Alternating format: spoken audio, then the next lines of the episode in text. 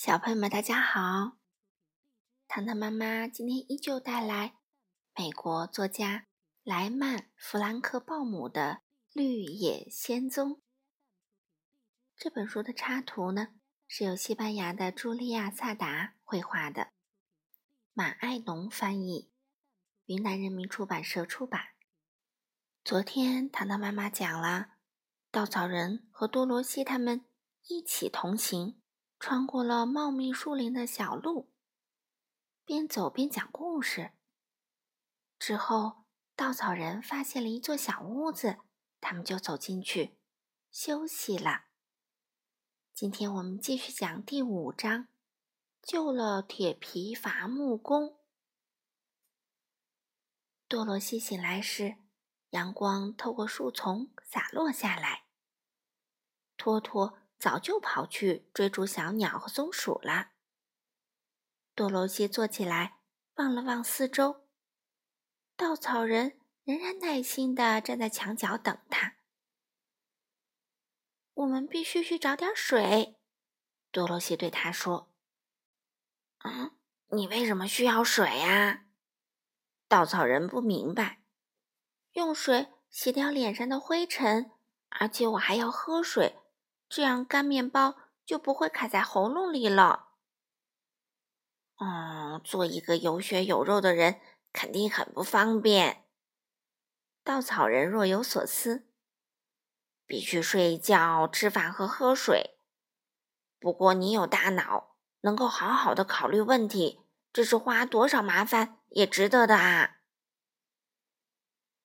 他们离开小屋，在丛林里穿行。找到了一股清澈的泉水，多罗西就在这里洗澡、喝水、吃早饭。他发现篮子里已经没有多少面包了。小女孩暗自庆幸，稻草人用不着吃任何东西，因为所剩的食物只勉强够他和托托吃上一天。他吃完后，正要回黄砖路上，突然。听见旁边传来低低的呻吟声，把他吓了一跳。啊，那是什么？他胆怯的问。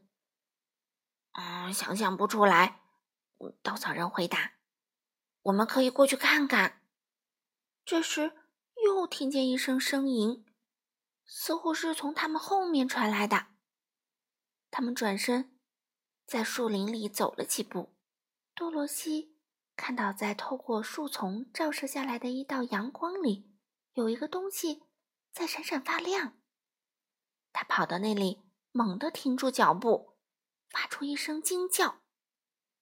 一棵大树被砍了一半，旁边站着一个全身用铁皮做的人，一把斧头被他高高举在手里。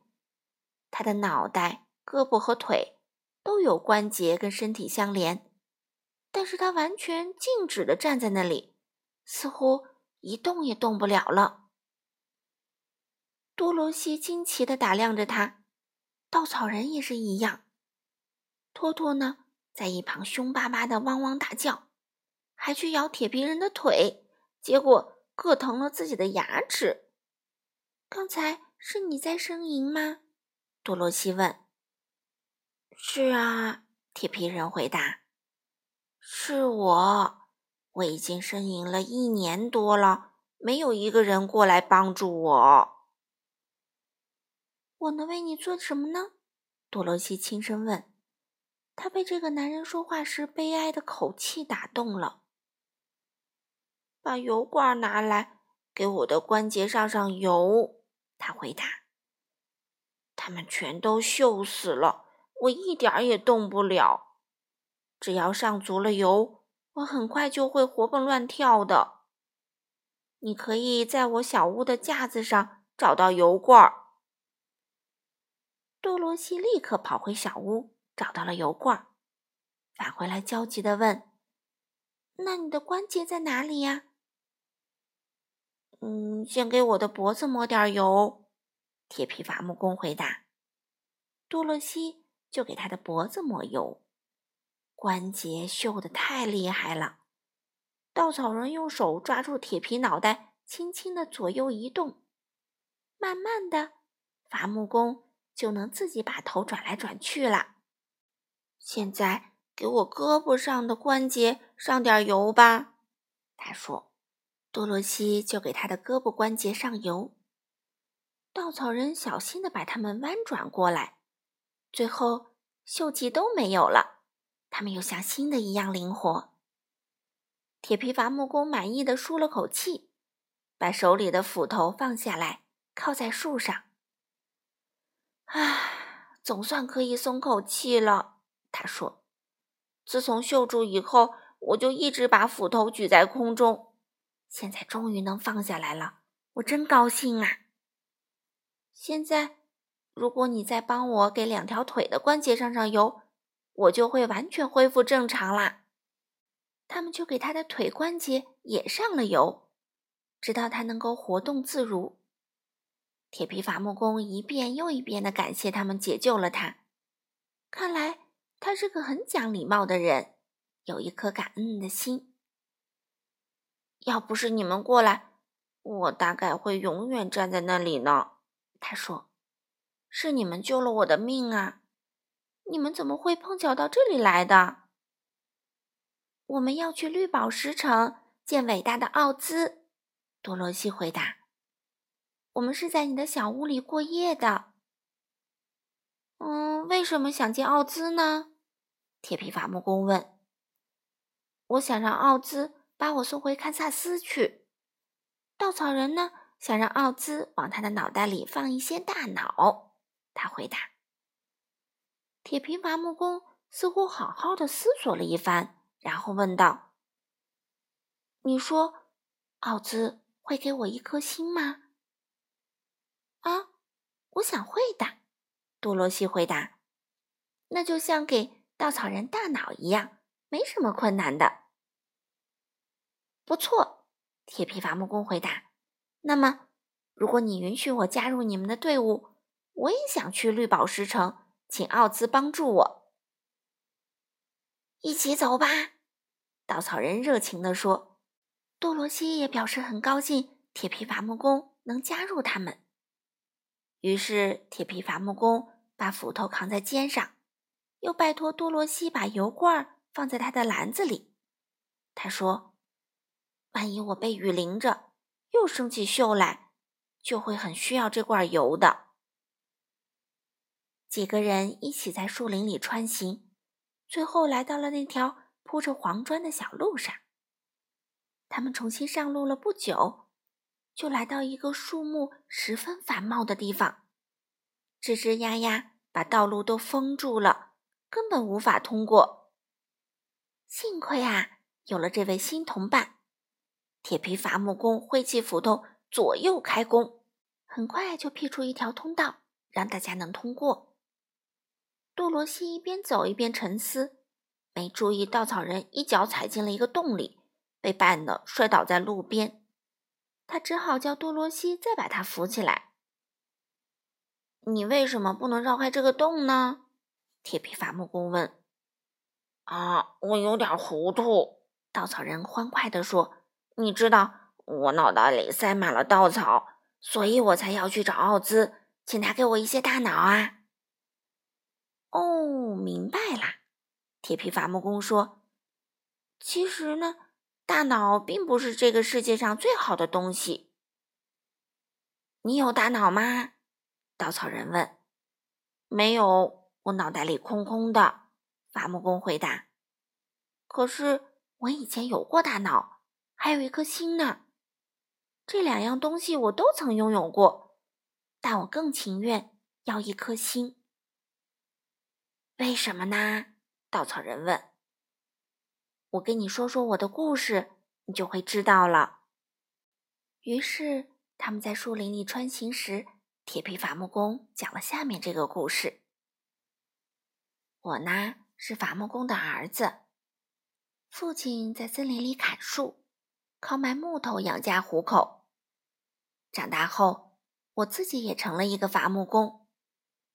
父亲死后，我照料我的老母亲，直到她终老。后来，我决定不再一个人生活，结婚成家，这样我就不会孤单了。有一位芒奇金姑娘，长得漂亮极了，我很快就全心全意的爱上了她。她也答应，只要我挣够了钱，给她建一座像样的房子，她就嫁给我。于是，我干活比以前更卖力了。可是，姑娘跟一个老妇人住在一起，老妇人不愿意姑娘嫁人，因为她自己是个懒鬼，想让姑娘留在她身旁，给她烧饭、做家务。老妇人去找了邪恶的东方女巫，许诺说，只要女巫能阻止这场婚姻，她就送给女巫两只羊和一头奶牛。于是啊。邪恶女巫就给我的斧头施了魔法。有一天，我正在砍木头，干得很卖力，因为我想尽快得到新房子和我的妻子。斧头突然滑落下来，砍掉了我的左腿。起初，这似乎是一桩不幸的惨祸。我知道，缺了一条腿的人是不可能做一个很好的伐木工的。于是我找到了一个铁皮匠，请他给我用铁皮做了一条新腿。我习惯了那条腿后，就觉得没有什么不方便了。可是我的做法惹恼了邪恶的东方女巫，因为她答应过老妇人，不让我娶到那个美丽的芒奇金姑娘。后来有一次，我砍木头时，斧头又滑落下来。砍掉了我的右腿，我只得再去找那个铁皮匠，他又用铁皮给我做了一条腿。在那以后啊，中了魔法的斧头又先后砍掉了我两条胳膊，但我丝毫没有气馁，做了铁皮的胳膊代替他们。后来，邪恶女巫让斧头落下来，砍掉了我的脑袋。起先我以为这下完蛋了。没想到正好被铁皮匠遇上，于是他用铁皮给我做了一个新的脑袋。我以为已经打败了邪恶女巫，就比以前更加卖力的干活，但没想到我的敌人竟然那么狠心。他想出一个新的办法，扼杀我对美丽的芒奇金姑娘的爱，让我的斧头又一次落下来。砍穿了我的身体，把我劈成了两半儿。铁皮匠又来帮助我，用铁皮给我做了一个身体，把铁皮胳膊、铁皮腿和铁皮脑袋通过关节安在上面，这样我就可以像以前一样行动自如了。可是，唉，我现在没有心了，所以我失去了对芒奇金姑娘。所有爱情，也不再关心是不是能娶到她了。我想，她还是跟那个老妇人住在一起，眼巴巴的等着我去娶她呢。我的身体在太阳下面闪闪发光，我感到非常骄傲。现在斧头掉下来也没有关系了，不会再把我砍伤。只有一个危险，我的关节会生锈。所以呀，我在我的小屋里放了一个油罐，随时留意着，需要的时候就给自己上上油。有一天我忘记这么做了，结果正好赶上一场暴雨，我还没有意识到危险，关节就锈住了，我只好站在树林里，一直到你们来救我。发生这种事情真是太可怕了，但。在我站在这里的一年里，总算有时间想明白了。原来最大的损失，就是失去了我的心。恋爱的时候，我是世界上最幸福的人。可是没有心的人是不可能恋爱的。所以，我决定去请奥兹给我一颗心。如果他给了我一颗心，我就重新去找那位芒奇金姑娘。娶她为妻。多罗西和稻草人都对铁皮伐木工的故事很感兴趣，现在他们知道他为什么这么着急，想得到一颗新的心了。没关系，稻草人说：“我还是要大脑，不要心。一个傻瓜，即使有了一颗心，也不知道拿它怎么办的。”我要心，铁皮伐木工回答：“因为大脑不会使人幸福，而幸福是世界上最好的东西。”多罗西什么也没说，他被弄糊涂了，不知道两位朋友谁说的对。后来他想到，只要他能返回堪萨斯，回到艾姆婶婶身边，这件事情就不重要了。伐木工有没有大脑？稻草人有没有心？他们有没有得到自己想要的东西，就都没有关系了。多罗西最担心的是面包差不多快吃光了，他和托托再吃一顿，篮子里就什么也没有了。当然啦，伐木工和稻草人都不吃任何东西，但他自己可不是铁皮或稻草做的，他只有吃东西才能活下去啊！好了，小朋友们，第五章糖糖妈妈就读完啦。有了铁皮伐木工，队伍更加壮大了。他们会走到绿宝石城吗？又会遇到什么呢？糖糖妈妈下次带来第六章《胆小的狮子》。我们下次再见喽！